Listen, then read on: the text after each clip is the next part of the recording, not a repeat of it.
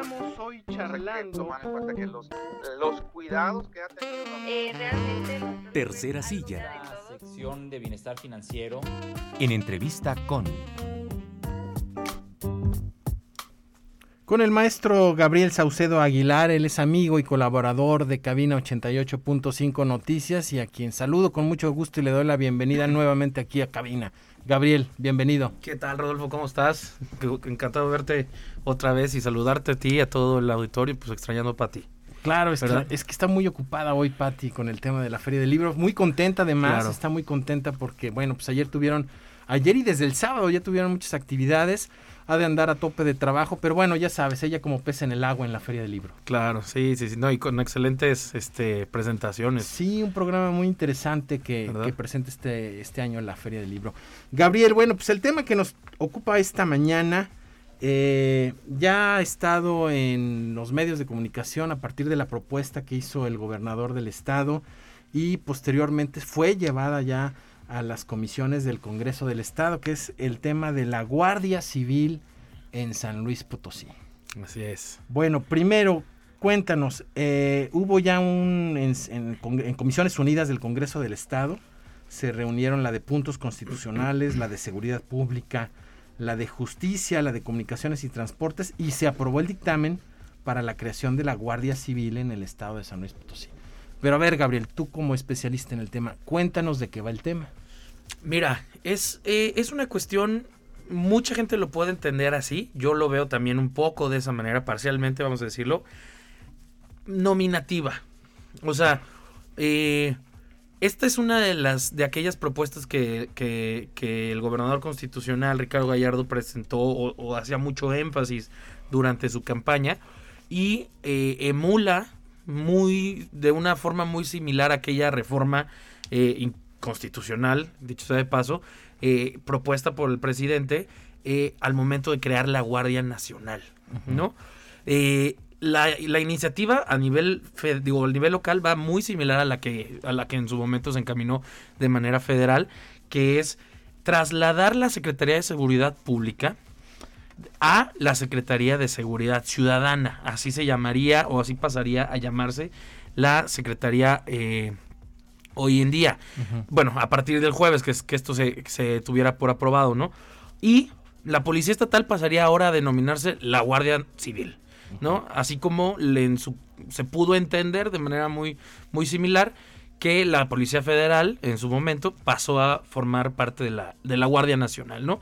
Entonces, es una cuestión muy similar y creo yo también que atiende como a un plan de trabajo armonizado, ¿no? De, de del presidente con sus gobernadores eh, aliados, aparte de que, bueno, eh, le da como un poco más de, de, frescura al, al, a la cuestión de la seguridad pública eh, en lo en lo que hace a lo mediático, ¿no? O sea, le da mucha, este, lo renueva, vamos a decirlo así. Y ahí sí yo creo que la forma también a veces es fondo está muy, eh, lo sabemos todos, está ya muy identificada la policía, más allá de una institución que nos debería de generar confianza, que nos debería de, generar paz, seguridad, tranquilidad, ya está, creo yo, este muy vinculada al tema de la inseguridad, por, el contrario, o al tema de la eh, corrupción, ¿no? Que sería igual el primero de los temas.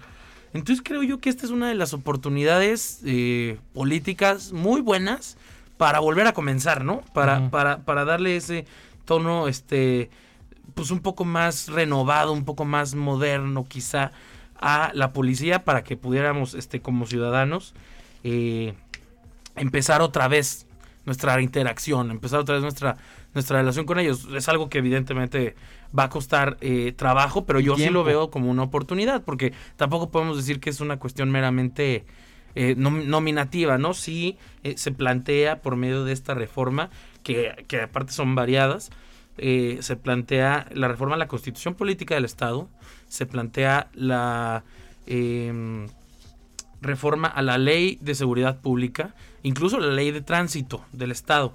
Eh, eh, a, varias leyes eh, que las armoniza nada más en esto, en cambiarle el nombre un poco y hace suyos los principios y valores que tenía la policía y, le agrega nuevos, ¿no? Que sea una, una, institución de carácter civil, por ejemplo, lo menciona, que que tiene por eh, objetivo velar por la prevención del delito, etcétera. Vamos, no cambia en ese sentido mucho, se actualiza, vamos a decirlo así, no se, se moderniza y ese, y ese es, no es algo que por lo cual nos pudiéramos este quejar, Rodolfo. Hasta el momento eh, tengo solamente solamente un pero, si quieres ahorita te lo te lo comento, pero al final eh, bien, o sea, yo no le veo tanto problema. El jueves se vota en el pleno y eh, pues casi casi es ya es muy este lógico, ya podemos anticipar que es una cuestión que, que se va a aprobar. La dinámica política que maneja este el gobernador con el Congreso es muy clara, no ha habido casi resistencias a ninguna de sus a ninguna de sus propuestas prioritarias, ¿no? Y en este caso esta era una de ellas. Eh, bueno, con decirte que ya en el en la ley de, egresos, en el presupuesto eh, para este año, ya incluso se contemplaba eh, un, un aumento, vamos a decir, específico para el rubro de la seguridad pública que iba encaminado a este la modernización de esta policía que y la creación, vamos a decir, la renovación, no, no, no, no creo que podamos decir creación porque al final vamos a trasladar, ¿no? La, la, corporación, pero pero sí ya ya incluso contaba con un este con un rubro como ves de entrada lo ves como una oportunidad. Eh, a ver en cuestiones de reputación e imagen creo por lo que acabas de explicarnos de decirnos sí es un punto a favor no ah, pero a ver cuéntanos hubo supe que hubo por ahí alguna controversia en las comisiones por el tema de cómo iba a ser conducida, si por un civil o por un militar. Cuéntanos también sobre ese tema. Así es. De hecho, ese tema de las comisiones me faltó ahorita decirlo. Creo que pudiera ser el reflejo más lógico de lo que puede pasar en el pleno, ¿no? Tú mismo dijiste cuántas comisiones intervinieron, ¿no? En esta en esta labor de dictaminar esta iniciativa y entonces, pues casi casi que, que se nos van a ir la mitad de los diputados. Ya sabemos, ya podemos prever el resultado. El tema es eso. De hecho, ese es el pero precisamente que te decía que yo tenía.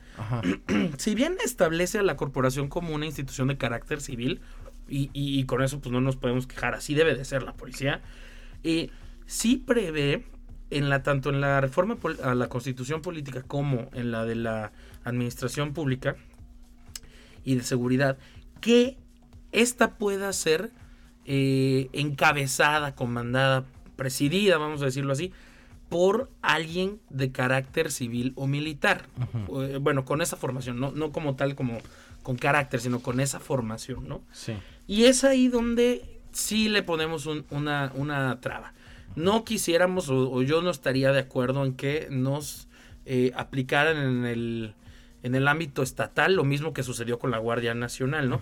Vamos a acordarnos mucho de que el tema de la Guardia Nacional también emulaba a su vez mucho la ley de seguridad interior que la ley, que la que la Corte declaró inconstitucional. Eh, ¿Por qué? Precisamente porque invadía eh, o se sobrepasaba en ciertas cuestiones en aspectos legales, algo que podía trascender a, las cuestiones constitucionales, como son los derechos humanos, que, como ya lo, lo, hemos platicado aquí, conforme al artículo primero, estamos obligados todas las autoridades a acatarlas, ¿no? Todas, todas estamos, digo, están. Sí, sí, sí, claro. Este, entonces, eh, ahí es, ha sido muy claro las recomendaciones de la Corte Interamericana, del eh, Alto Comisionado de las Naciones Unidas, de la Comisión de Derechos Humanos de la ONU, eh, en decir, ¿sabes qué? Sí es necesario que las Fuerzas Armadas permanezcan únicamente en lo relacionado a la defensa, como lo dice su nombre, a la defensa nacional y esa es su naturaleza.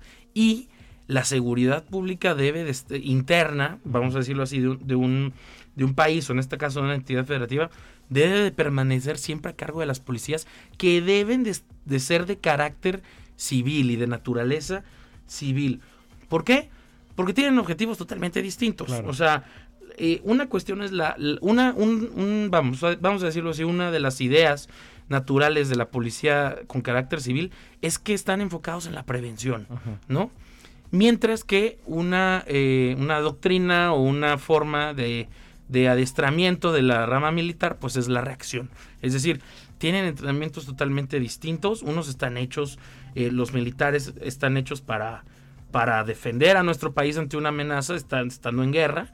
Eh, y por lo tanto tienen una instrucción eh, muy distinta a la que debe tener una policía que debe de hacer tareas, por ejemplo, de, vigilancia, de prevención, de detención, de reacción eh, de, primero, de primeros respondientes.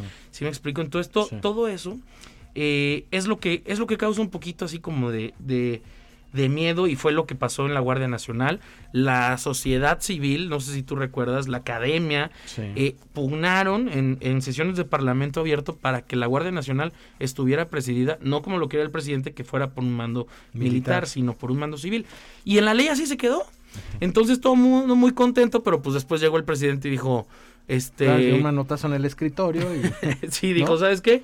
Eh, pues es un civil porque es un militar en retiro quien la va a dirigir y todos los que estaban en la Marina y en la Secretaría de la Defensa Nacional se pasan para acá en carácter de civiles, no de militares. Pues, o sea, vamos, de facto es exactamente lo mismo que no se quería. Entonces, aquí la ley eh, está previendo, esta reforma eh, en la entidad federativa está previendo eso, que pueda ser eh, comandada por alguien militar. Ojo, no es tan malo en el sentido de que no pierde su carácter civil. Los integrantes de la corporación seguirán siendo policías de carácter civil. Sin embargo, que se prevea la posibilidad de que sea un mando militar quien encabece esto, creo yo que sí nos debería de, poner un poquito de, alerta en el tema, ver qué, cómo se va a desarrollar la discusión o el debate en el jueves, porque esto atiende no nada más a una cuestión de, opinión, de expertise, ¿no? De todo lo que te estoy platicando que nos han dicho, sino la Corte Interamericana, en el caso González Alvarado,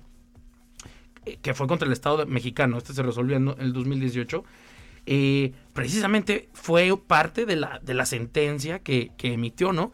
Decir, eh, que, se recomienda en este caso que se, que se les instruya a los países a promover las políticas públicas que, tengan que estén encaminadas a que los sean los policías de carácter civil quienes realizan las, las, las operaciones de carácter eh, preventivo, operativo, en relación ajá, exactamente. Y que no sean las fuerzas armadas porque sí está muy comprobado que por lo mismo de la instrucción que te comento que tienen eh, ha habido muchas violaciones a derechos humanos cometidas por militares en nuestra historia. O sea, de todos los casos de la Corte Interamericana, la mitad tienen están relacionadas con cuestiones en donde intervinieron los propios militares. Ayotzinapa, que digo, no, no, es, no, ha, llegado todavía a la, a la Corte, pero este el caso de Rosendo Radilla Pacheco, quizá uno de los más emblemáticos.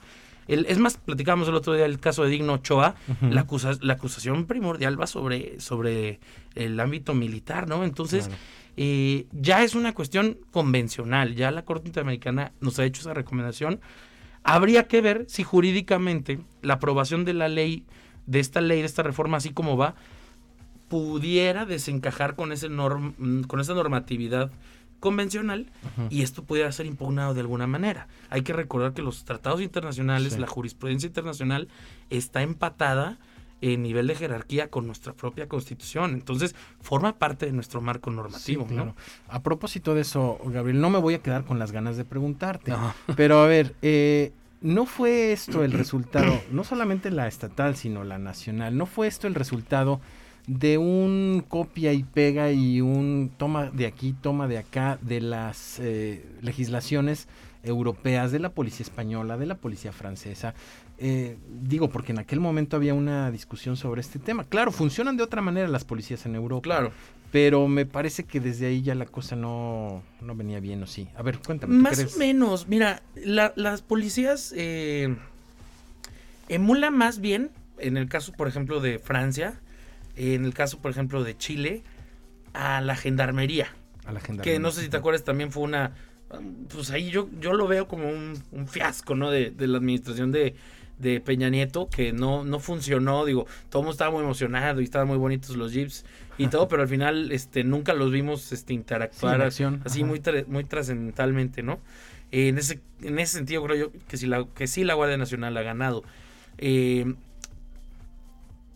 en, el, en, en la cuestión estatal, estas estas eh, corporaciones, por ejemplo en España, la Guardia Civil, que de hecho así se llama, no pierde su carácter eh, meramente civil. ¿eh? Incluso eh, la emulación de lo que es la Guardia Nacional en Estados Unidos, también hay que recordar que si bien pudiera tener un corte militar, es de, es, de carácter meramente extraordinario. La Guardia Nacional interviene en el momento en el que ya hay un estado de, emergencia. existe alguna cuestión ya sumamente complicada. Eh, lo que está pasando con la Guardia Nacional ahora que, el presidente quiso... Eh, bueno, por decreto eh, dijo que no, que las Fuerzas Armadas se van a quedar todavía hasta el 2024 y aparte de eso ya está pretendiendo que se incorpore la Guardia Nacional a la Secretaría de la Defensa, lo cual ahora sí ya desvirtuó completamente por lo que se estaba luchando. original, claro. Creo que va un poquito más o tiene una característica más similar a la que a la Policía Militar de Brasil, ah. ¿no? O sea, ahí sí la seguridad pública está militarizada, ahí sí es eh, muy complicado ver a un policía con uniforme de policía. O sea, allá ves policías con uniformes de militares, y con boina militar y con armamento militar. Eh, hay que ver que también las circunstancias allá de seguridad pública también son eh, muy complicadas, extraordinarias. Es un país de mucho muchísimo más grande que en México. En extensión territorial está tercero, cuarto. O sea, entonces, obviamente, no estamos, creo yo, en las mismas circunstancias. Y creo yo que la prueba más clara de esto es cómo ha fallado esa estrategia durante, desde el 2006. O sea, a ver, en el 2006, que es en el momento en el que se empezó a incorporar esta eh, estrategia de militarizar o de normalizar la, eh, la presencia militar en las calles, haciendo labores de seguridad pública, pues no hizo más que agravar las, las circunstancias, ¿no? Y eso, que se contaba con una policía federal bastante este, efectiva y equipada en ese sentido, o sea, aún y con eso, la verdad es que ha resultado bastante desacertado a esa política. Lo vemos, no han cambiado las cosas en, el tema de seguridad. Como decían, las masacres siguen. La, la, el tema de un retén, el tema de, de los delitos contra la salud, todo, esto eso sigue, no ha disminuido. Entonces, pues qué mejor que los datos para, para saber, entender que no está funcionando. Sí, claro. Entonces, creo yo, si lo aterrizamos al tema de la Guardia Civil, que esta oportunidad, que políticamente pudiera ser histórica de renovación, como te lo decía, eh, pudiera parecer nada más nominativa, pero nos da mucha, eh, nos pudiera dar, si se, si se adopta bien, buena esperanza, buen acercamiento entre la autoridad y la ciudadanía de nueva cuenta y todo eso. Si se va a aprovechar esa oportunidad, pues habría que hacerla bien, ¿no? O sea, ¿por qué le vamos a decir Guardia Civil? a una cuestión que también, por otro lado, estamos previendo que pudiera ser de carácter, pues no militar, pero bajo un mando militar y por lo tanto con estrategias de carácter militar, etcétera, ¿no? Entonces, eh, sí es el único pero que yo le tengo un poquito a esta a este tema y te digo, no es una cuestión de expertise, ¿no? Aparte de todo lo que han dicho, creo yo que la jurisprudencia es bastante amplia y dice eso, ¿no? Bueno, vamos a esperar qué pasa el jueves en el Pleno del Congreso del Estado posteriormente, suponiendo en el, hipotético caso, se aprueba, se publica en el periódico oficial del Estado, ¿qué pasa después, Gabriel? Empieza un proceso de transición entre, entre la Policía Estatal y la eh, Guardia Civil, así como de la Secretaría de Seguridad Pública a la de Secretaría de Seguridad Ciudadana, que yo creo que no va a conllevar mucho este mucho trabajo en lo que respecta a la Secretaría de Seguridad Pública, porque pues estamos variando un poco ahí nada más la, denominación y, habrá que hacer los cambios administrativos correspondientes, la homologación de leyes, etcétera. Y con respecto a la Guardia Civil, ahí sí hay que ver cuánto nos va a costar. Y esa es una cosa a la que hay que poner también mucho ojo. Eh, el Ejecutivo tiene un, un, dominio muy amplio sobre el Poder Legislativo en nuestro Estado y se ha visto con todas las reformas y planteamientos que ha hecho, ¿no? En ese sentido, el reglamento eh, interior del Congreso del Estado prevé que cuando alguien presente una iniciativa de ley que pudiera eh, afectar de manera presupuestal el funcionamiento del Estado o su hacienda, tiene que presentar un dictamen técnico eh, mediante el cual acredita que esto no va a suceder de manera grave o contradictoria. Eh, o, esto sí se me hace un poquito mal, deberían de, poner el ojo ahí los diputados y las diputadas, este, o que bajo su más estricta responsabilidad manifieste que no va a ocurrir esta cuestión. Entonces, mira, qué fácil es decirlo, ¿no? Así lo ha hecho el gobernador en turno, si bien, como, como la propia iniciativa lo dice, ya se previó en la ley de egresos esta cuestión de la transición, lo cierto es que nada más se previó un aumento al rulo de la seguridad pública, más no se previó de manera detallada ¿cuánto nos va a costar esta transición? Claro. ¿Cuánto va a costar cambiar todos los uniformes? Cambiar todas las patrullas. Claro. Deja tú los, los, los letreros de las, de, de las sedes oficiales y de las instituciones. No, o sea, ¿cuán- ¿cuántos efectivos tenemos ahorita en esto tra- eh, trabajando? Que vamos a tener que cambiarle su, su placa, vamos a tener que cambiarle Sí. su, su uniforme. eh, yo creo que van a ser, va- va- no va a ser una cuestión de pocos pesos Ajá. y pues sí, hay- sí hay incertidumbre con respecto de, de eso, ¿no? Eso es lo que seguiría, un, un tiempo de transición y ver este qué va, qué más, este, qué va surgiendo sobre la marcha, ¿no? Bueno, pues ahí está, ya sobre la mesa el tema. El jueves estaremos al pendiente y observando qué es lo que ocurre en el Congreso del Estado. Saludo y me despido del maestro Gabriel Saucedo Aguilar, amigo y colaborador de Cabina 88.5. Muchas gracias, Gabriel, Muchísimas por compartir gracias con a ti. Rodolfo. Que Un abrazo. bien, nos vemos. Adiós.